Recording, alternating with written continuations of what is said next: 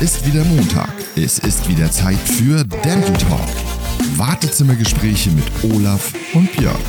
Presented by Dental Marketing, dem Fachmagazin für Dentalmarken. Einen wunderschönen guten Tag. Heute ist Montag, Montag ist Podcast-Zeit. Podcast übrigens ein schönes Wort, was man manchmal auch lernen muss, um es fehlerfrei zu sagen. Aber wichtig ist, wir sind wieder da. Olaf, und wie wir wieder da sind. Und wir freuen uns riesig, dass ihr, liebe Hörer, auch wieder dabei seid. Ganz genau. Und was machen wir heute? Wir machen heute genau das, was wir letztes Mal auch gemacht haben, nämlich dort weiter, wo wir das Mal davor aufgehört haben, mit unserem großartigen, einzigartigen Gast Walter Bischof. Walter, ihr werdet euch erinnern vom letzten Mal, ist Director Business Development Development bei der DP Med Systems AG in München. Aber er ist ja nicht nur das. Walter ist ja vor allem auch das Urgestein der medizinischen Mediaszene und ein ausgewiesener Kommunikationsberater mit langjähriger Spezialisierung auf dem Healthcare-Markt. Mm, hallo, ihr beiden. Schon wieder so viele Vorschusslorbeeren. Ich finde es großartig, hier zu sein und genieße die Zeit. So, Walter, und glaub mir, die Freude liegt auch ganz bei uns, denn schon letzte Woche haben wir mit dir einen, wie ich finde, super, super spannenden Podcast gehabt, bei dem wir an angefangen haben, uns mit der oder mit den dentalen Fachmedien in den Zeiten der Digitalisierung auseinanderzusetzen. Und da wollen wir jetzt auch weitermachen. Ganz genau. Und für die, die vielleicht letztes Mal nicht dabei waren oder sich nicht mehr genau erinnern, wir hatten uns vorher schon mit Walter ein bisschen über die Details zu seinem beruflichen, persönlichen Werdegang unterhalten.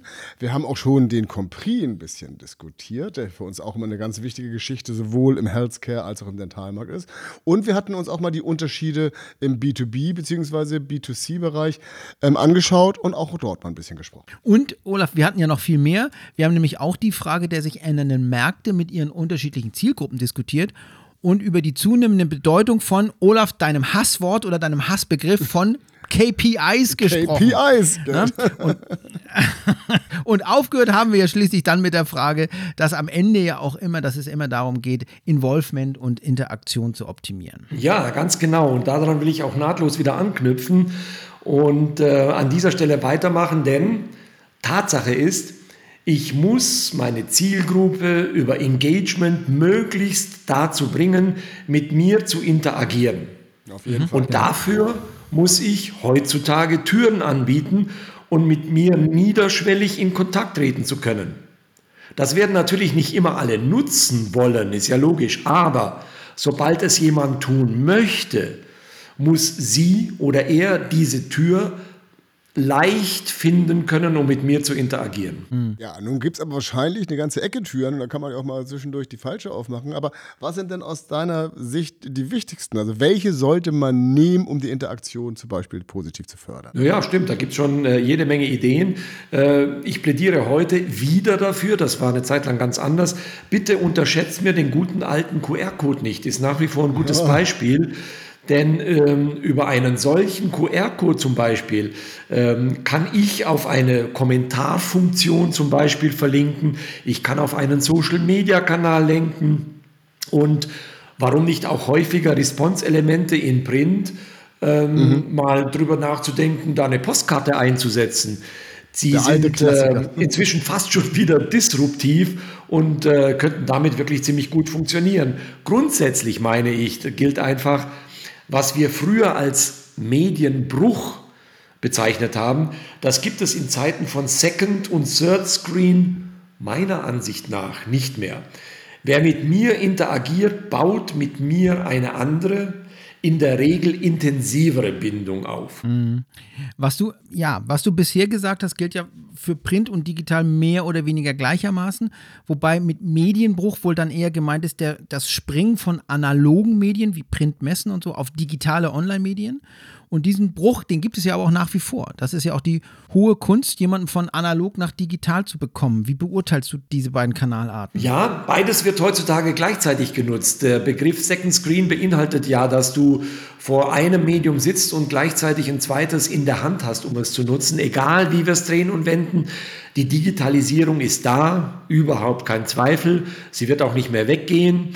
Ähm, da es den Medienbruch, wie ich finde, das, äh, gut, können wir jetzt über Begrifflichkeiten streiten, nennen es vielleicht Mediensprung, aber ich meine, einen klassischen Medienbruch gibt es nicht mehr, sehe ich die größten Chancen für beide Kanäle darin, wenn sie sich eben smart und sinnstiftend gegenseitig ergänzen und stark machen. Aber können Sie sich denn über den QR-Code hinaus ergänzen, also Print und Online? Ja, da gibt es schon ein paar gute Beispiele. In der Humanmedizin haben wir gute Beispiele, wo äh, Zeitschriften mittlerweile als, als Standard äh, beispielsweise CME-Punkte anbieten, wo der eigentliche Stoff in der Zeitschrift steht und der Nutzer dann beispielsweise für die Lernkontrolle und die Abgabe des Lernerfolges den Fragebogen ausschließlich in Online dann ausfüllen kann direkt abschickt an den Verlag, der dort ausgewertet werden kann.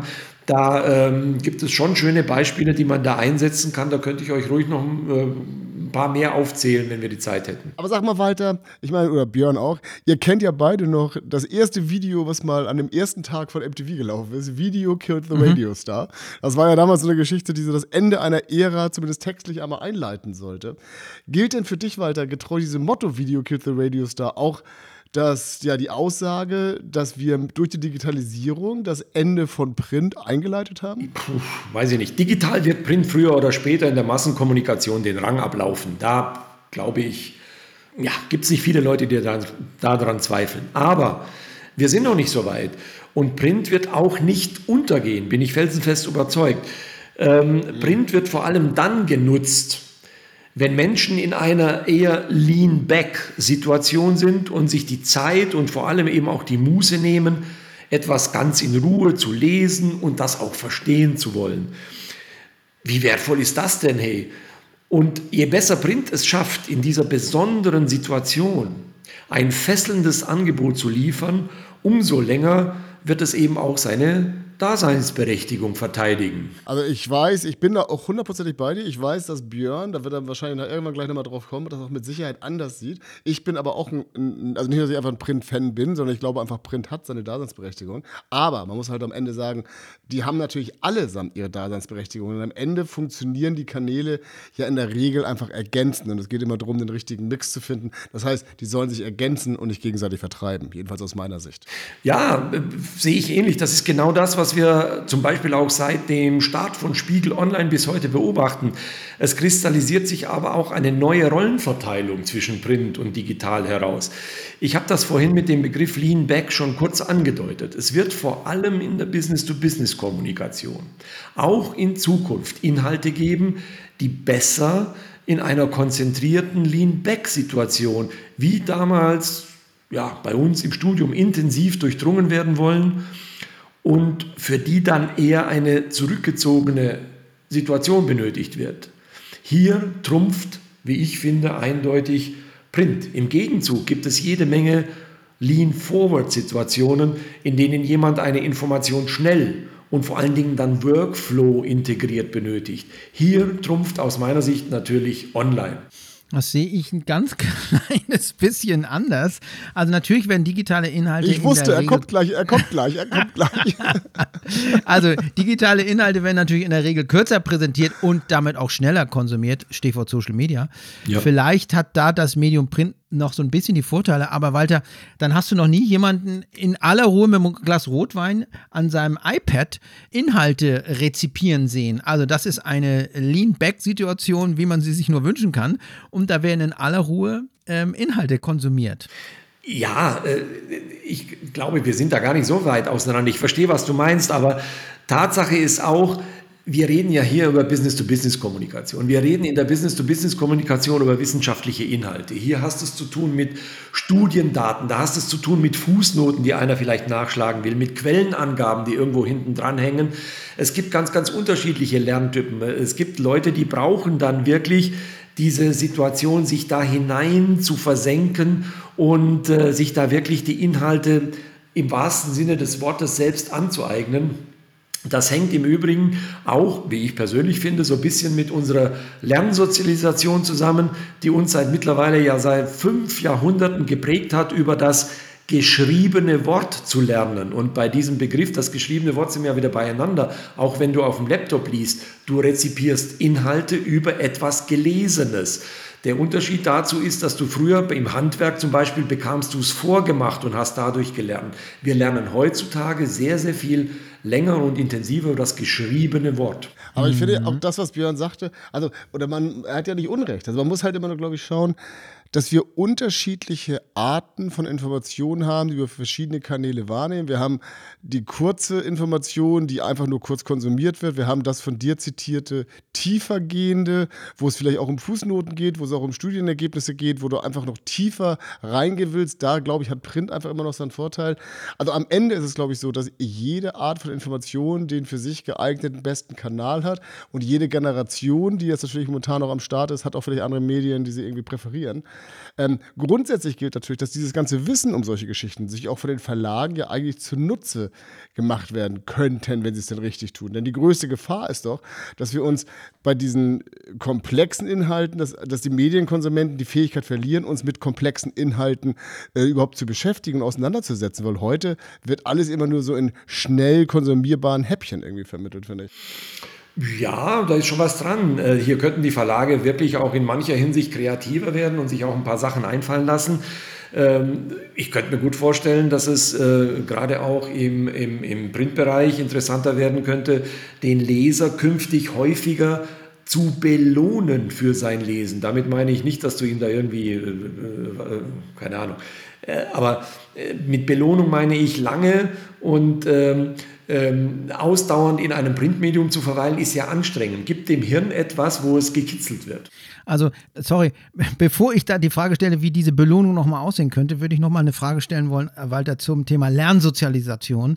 Das gilt nur für wahrscheinlich nur für ältere Generationen, weil die jüngere Generation alles bis U30 äh, sind so schon nicht mehr sozialisiert worden. Also wir, wir haben doch hier also denkt dran, Printauflagen gehen zurück, quer durch die, durch die Bank. Zielgruppen ändern sich, Nutzungszeitpunkte, Nutzungsverhalten ändern sich, Anspruch an die Darreichung des Contents ändert sich. Eine gute filmische Doku ist bei U30 besser als ein gutes Buch, sage ich jetzt mal provokant. Also ich glaube, das hat viel mit der, mit der Zielgruppe zu tun.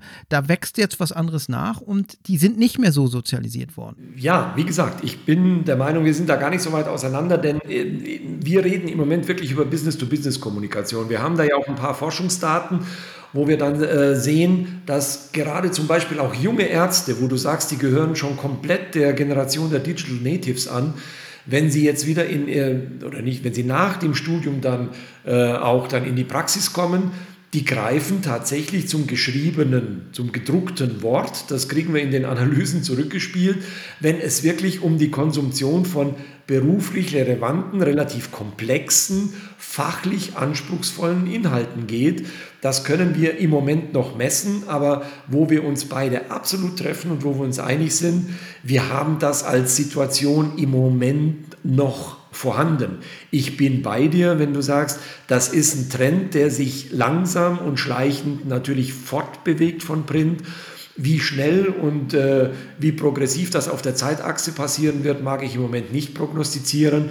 Aber Print wird sich schon natürlich was einfallen lassen müssen, um hier seine Daseinsberechtigung zu verteidigen. Mhm. Olaf, wahrscheinlich müssen wir hier drüber mal ähm, eine eigene Sendung machen, also nach Motto Quo Vadis Print, ja. bist in der Dentalbranche. Walter, ich hoffe, du bist dann nochmal dabei.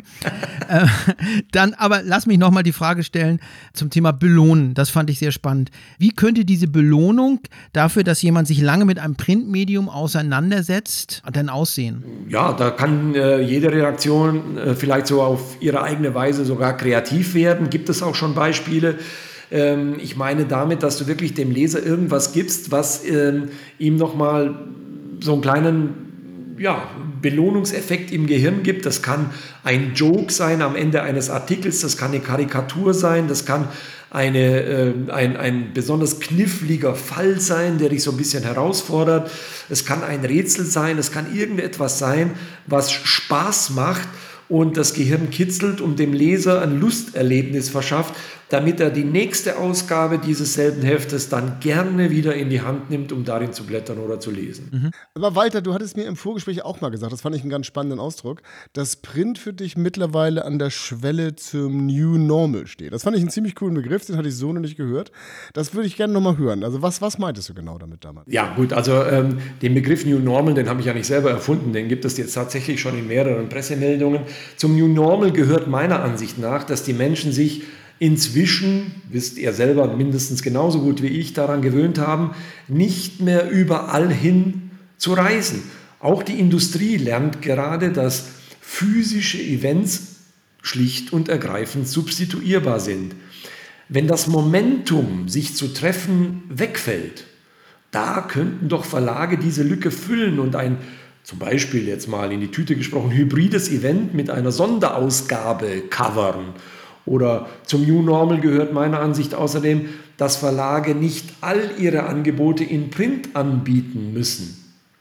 Ähm, da es den Medienbruch, wie wir ja vorhin gesagt haben, aus meiner Sicht nicht mehr gibt, kann ich vom Leser sehr wohl erwarten, dass er ein äh, vertiefendes Erklärvideo zum Beispiel oder eine Bildergalerie oder eine kleine Meinungsumfrage oder, oder, oder dann direkt digital aufsucht, nachdem er in seinem Printtitel darauf aufmerksam wurde. In der Konsequenz, meine ich, könnte das bedeuten, dass zum Beispiel hochauflagige Periodika in manchen Situationen weniger gut performen würden als zum Beispiel eine selektiv vertriebene Sonderausgabe mit einem engen, engen Themenfokus. Mhm. Und da sehe ich noch ganz, ganz viele Chancen für die Verlage. Mhm. Ja, kann ich nachvollziehen. Olaf, pass mal auf, ich mache jetzt eine sensationelle Hinführung zu einem neuen Thema. Oh, ist, das eine von unseren, ist das eine von unseren großartigen Überleitungen, mit denen wir manchmal immer. Ja, pass auf. Oder ist das so eine von denen, wo wir versuchen, einfach ein neues Thema zu implementieren? Also, es geht los. 3, 2, 1. Mit der Bedeutung von Print- und Online-Medien beschäftigt sich ja auch die Elamed bzw. die Eladent. Walter, du weißt jetzt schon, worauf ich hinaus will. Hier bist du ja seit letztem Jahr auch im Vorstand. Kannst du uns und unseren HörerInnen mal in kurzen Worten erklären, was die Elamed bzw. die Eladent ist? Nächstes Thema, mit dem wir mindestens zwei Podcast-Folgen äh, füllen könnten. Gerne äh, sage ich da was dazu. Die Elamed, die ist zunächst mal ein Verein. In diesem Verein sind Verlage, da sind Industrieunternehmen und da sind Agenturen zusammengeschlossen. Und äh, ähm, die haben das getan, um periodisch Erkenntnisse über das Mediennutzungsverhalten verschiedener Zielgruppen zu gewinnen und um Reichweiten der unterschiedlichen Werbeträger zu ermitteln. Das ist der Zweck dieses Vereins. Dazu werden dann zum Beispiel Studien nach dem ZAW-Rahmenschema aufgesetzt um diese Daten dann zu gewinnen. Mhm. Ganz genau. Und um das vielleicht mal klarzustellen, weil ich bin ja auch ein großer Fan von diesen ganzen äh, Geschichten wie Elamed, Eladent. Aber diesen Unterschied muss man vielleicht mal kurz klarstellen. Die IVW als Verbreitungsanalyse ist halt auch in diesem äh, Kontext noch was ganz anderes als die Elamed bzw. Eladent, die eine Leseanalyse ist. Oder Walter, habe ich doch richtig gesagt, ne? Ja, das ist ein ganz wichtiger Unterschied. Ähm, die IVW misst erstmal das, was die Verlage an Auflage in den Versand geben. Das ist das, was die an der, bei der, in der Regel sind es ja Postvertriebsstücke, was die bei der Post aufliefern. Und das ist etwas ganz anderes als das, was dann beim Leser genutzt wird, um darin zu blättern oder zu lesen. Als Werbung treibendes Unternehmen will ich ja aber genau das wissen. Welches Medium genau, wird ja. von der Zielgruppe tatsächlich wie intensiv genutzt und warum? Da kann es sein, dass die zum Beispiel, dass die gewonnenen Erkenntnisse etwas anders aussehen, als es die Verlage darstellen. Im Fachbereich ist zum Beispiel eine Reichweite in der Regel immer niedriger, deutlich niedriger als die Auflage. Das ist hart, aber das ist eine Tatsache. Auflage ist nicht Reichweite. Mm, absolut. Aber es wäre ja zusätzlich auch nochmal ganz schön, wenn man äh, nun die Online-Zahlen sauber erfassen könnte und in eine Eladent mit einfließen würde. Also äh, bisher haben wir ja nur so Tools wie EchoBot finde ich so gut, die genutzt werden, um die Reichweiten von Webseiten zu erfassen. Ne? Ja, da sprichst du ein ganz wichtiges Thema an. Das wäre auf jeden Fall extrem wünschenswert. Und äh, der neu gewählte Vorstand hat sich hier ähm, einen selbstgewählten Arbeitsschwerpunkt definiert, genau an dieser Stelle mehr Erkenntnisse zu liefern. Äh, ja, wie so oft im Leben, dieses Thema ist nun wirklich nicht ganz trivial. Wir haben uns auch schon auch umgeschaut. Wir wissen mhm. das aus der Publikumswerbung, dass da gemeinsame Reichweiten schwer zu ermitteln sind. Es gibt aber Modelle und da darf man gespannt sein. Da wird sich in nächster Zeit äh, aus dem Elamed-Vorstand auch einiges an Angeboten noch entwickeln. Mhm. Und auch da, Björn, also ich sehe schon wieder das nächste Thema für einen Podcast, was wir haben in der ganzen Erfassung der Online-Zahlen, die es dort gibt. Weil ich glaube, keiner von uns oder alle von uns wünschen sich, dass diese Zahlen mal ordentlich erfasst werden. Keiner von uns kann, glaube ich, prognostizieren, was da wirklich am Ende bei rauskommt. Das ist, glaube ich, für uns alle eine ganz spannende Geschichte. Und Björn, du hast ja eben schon mal EchoBoard ähm, genannt. Das ist ein Tool, was wir auch als Agentur zum Beispiel nutzen, um einfach die Online-Reichweiten unserer PR-Artikel zu erfassen. Aber da würde mich mal interessieren, was so ein Fachmann natürlich wie Walter sagt. Also ein Tool wie EchoBot, um Online-Zahlen zu erfassen, zu analysieren. Wie beurteilst du das? Ähm, interessante Frage. Ich kenne es natürlich bei weitem nicht so gut wie du, der ja da ständig damit arbeitet, ist ja klar. Aus meiner Sicht sind die niedrigen, die niedrigen EchoBot-Zahlen oft naja, wie soll ich sagen, genauso unspezifisch wie die Auflagenzahlen der Verlage, von denen wir es vorhin hatten. Neue belastbare Zahlen kann es hier nur in einem konsensualen Zusammenspiel der Verlage geben, wie ich finde. Absolut, ja. ja absolut. Und genau dafür gibt es zum Beispiel auch die Gremien in der Elamed, in denen, naja, müssen wir mal ehrlich sein, trotz aller wettbewerblichen Konkurrenzdenkens da draußen, einvernehmlich an diesen übergeordneten Themen gearbeitet wird. Das funktioniert tatsächlich ziemlich gut. Allerdings muss man sagen, das gelingt den anderen Branchen, wie jetzt zum Beispiel Humanmedizin und Pharmazie, noch etwas besser als den Dentalern. Mhm. Und ich würde mir sehr wünschen, dass die Dentaler das auch täten insgesamt, weil, wie du halt selber sagst, es sind übergeordnete Themen, von denen alle Marktteilnehmer profitieren würden, wenn wir da einfach bessere Zahlen hätten. Also es kann eigentlich nur im Interesse aller sein, auch wenn es natürlich immer heißt, dass gleichzeitig auch irgendjemand vielleicht hinten von der Rampe fällt, weil dessen Zahlen dann komplett weg sind. Aber okay, zum Abschluss Einladung geht raus über diesen Kanal. Genau. absolut, absolut. Ja. Zum Abschluss wäre nochmal ein ganz anderes Thema. Ähm, auch wenn du heute Healthcare machst, du kriegst es mit, du hast ja immer noch dein halbes Auge drin. Aus unserer Sicht ist der Verlagsbereich im Dentalsegment in einem der größten Umbrüche der letzten 20 Jahre. Zumindest, also wir, wir thematisieren das ja immer wieder, auch bei uns im Podcast. Und eine der größten Veränderungen ist natürlich dabei der Wechsel der ZM, also der Deutsche Ärzteverlag, bis dato zur Matrix Group und damit einhergehend der Rückzug des gesamten Deutschen Ärzteverlags aus dem Dentalbereich an sich, auch wenn vielleicht noch von Titeln wie der DZZ oder ZZI noch ein bisschen die Zukunft offen ist. Ähm, was denkst du zu dieser Entwicklung? Wie nimmst du das wahr? Hm, gute Frage. Zunächst mal können wir alle davon ausgehen, glaube ich, dass grundsätzlich erstmal wirtschaftliche Gründe zu dieser Entwicklung geführt haben. Äh, ich kenne natürlich viel zu wenige Details über die wirtschaftlichen äh, Sachzwänge in den einzelnen Verlagshäusern. Ich traue dem neuen Verlag aber auf jeden Fall zu, die, die ZM wieder richtig erfolgreich am Markt äh, zu platzieren Klar ist natürlich, wenn das Finanzierungsmodell nicht mehr funktioniert oder nicht mehr funktioniert hatte in der Vergangenheit, muss ich als Verlag oder musst du als Verlag reagieren und nach dir neue Lösungen ausdenken. Das scheint hier passiert zu sein.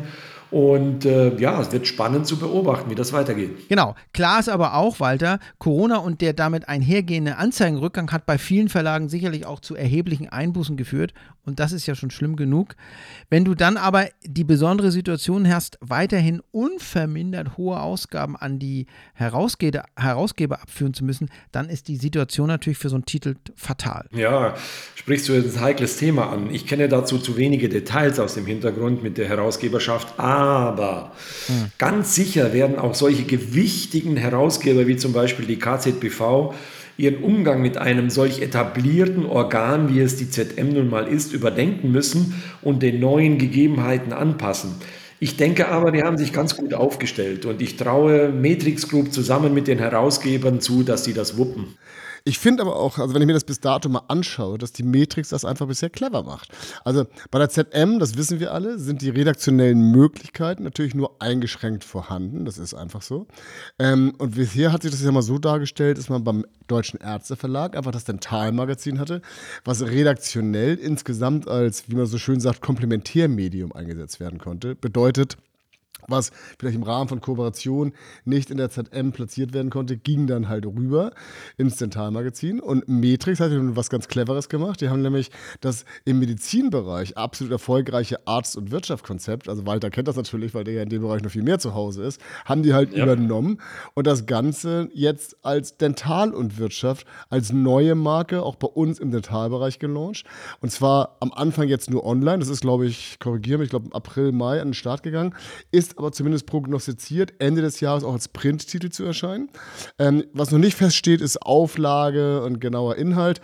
Aber wenn das funktioniert, dann hätte man jetzt quasi schon diesen wichtigen Schritt gemacht, frühzeitig ein Komplementärmedium zu implementieren, was die Aufgabe übernehmen könnte, was das Dentalmagazin früher beim Ärzteverlag war, was ja inzwischen bei der Teamwork ist und dafür sich nicht mehr eignet. Olaf, du weißt genau, damit begeben wir uns natürlich auf das dünne Eis der Spekulation. Komm, lass uns Aber Fakt ist, jedes werbetreibende Unternehmen strebt heute danach, neben den klassischen Anzeigen auch natürlich viel Content über die Redaktion an die Leser zu tragen. Das ist selbstverständlich ein heikles Thema und das ist auch ein sehr schmaler Grad, wie wir wissen. Hier haben die Redaktionen oft einen starken Interessenskonflikt, weiteres wichtiges Thema für eine eigene Folge, aus Leserinteressen, Herausgeberinteressen und Inserenteninteressen, also drei Interessensträger auszuhalten. Bisher haben Verlage an dieser Stelle aber immer wieder viel Kreativität bewiesen. Du hast gerade ein Beispiel aufgezählt.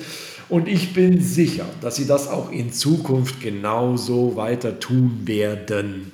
Weil wir ein Postcard sind hier an dieser Stelle. Zwinker-Smiley, Zwinker-Smiley. Sehr schön, Walter.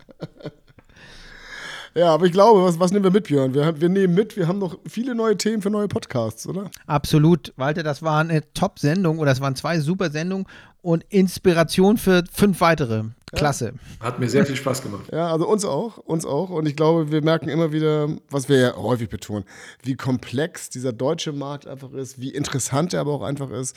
Und gerade wenn man halt im Marketingbereich zu Hause ist, gibt es einfach immer wieder Themen, über die man diskutieren kann, über die man auch Björn unterschiedlicher Meinung manchmal sein kann, wie jetzt Bedeutung Print und Online. Und wir schnacken nachher noch, Olaf. ja, das ist ja cool. Wir beide müssen reden. ja, wir müssen Alter, reden. Ich würde mich gerne mal ja, aber bevor wir beide reden, uns gegenseitig verprügeln, müssen wir kurz dem guten Walter einfach mal Danke sagen. Du hast dir sehr viel Zeit ja, für uns genommen genau. und hast dich mit sehr viel interessanten Themen bereit, bereitwillig mit uns auseinandergesetzt. Das fand ich super spannend. Vielen, vielen Dank. Es war mir ein großes Vergnügen. Danke euch. Danke, Walter. Super. Olaf, wir müssen doch noch ähm, unsere Partner begrüßen. Wir müssen auf jeden Fall noch zwei Sachen machen. Wir müssen unsere Partner begrüßen, weil das genau. sind ja unsere wertgeschätzten Kollegen von der Dental Marketing. Also im Prinzip das Medium, das ja genau wie wir einfach alles, was es an News in unserem Dentalbereich gibt, ähm, immer gerne abbildet, regelmäßig, sowohl print als auch online-technisch. Das müssen wir sagen. Und wir müssen natürlich auch sagen, dass wir uns immer wieder freuen, wenn ihr uns mal auch zum Beispiel zu den Zitaten, die wir vielleicht von Walter jetzt noch irgendwie bei uns auf den sozialen Medien hinter, hinterlegen, uns uns mal einen kleinen Kommentar da lasst. Und wo findet man uns, Björn? Ich würde uns bei Instagram suchen und ich würde uns bei wo, Facebook wo suchen. Wo würdest du uns denn suchen? Und bei ähm, LinkedIn würde ich uns suchen. Und wo soll ich noch suchen, Olaf? Äh, welch hast du jetzt gesagt? also, also, sucht uns doch einfach. Ihr werdet uns, sucht uns doch einfach uns mal irgendwo. finden. Walter, genau, mach doch, was du suchst. Also, Walter, es war toll, dass du da warst. Vielen, vielen herzlichen Dank. Vielen, vielen Dank an Björn, an diesen wohlgeschätzten Podcast-Partner, den ich habe, mit dem es immer wieder Spaß macht, diese Podcasts zu produzieren. Lob geht zurück nach Hamburg. Also. Ich verabschiede mich einfach schon mal. Walter, wo saßt du eigentlich heute? Wir haben, uns, wir haben gar nicht gesagt, von wo aus du uns zugeschaltet warst heute. Ja, stimmt. Das haben wir nur ganz, ganz, ganz, ganz, ganz implizit mal am Rande erwähnt. Ich sitze tatsächlich jetzt im äh, dritten Stock bei unserer Agentur mhm. in unserem Studio in Germering bei München. Siehst du, guck mal, wir haben was wir, wo wir überall zu Hause sind im Podcast. Wahnsinn. Wahnsinn. Also, in diesem also, Sinne, tausend, tausend Dank aus Hamburg. Ciao. Alles Gute und bis, bis bald. Dann. Ne? Ciao.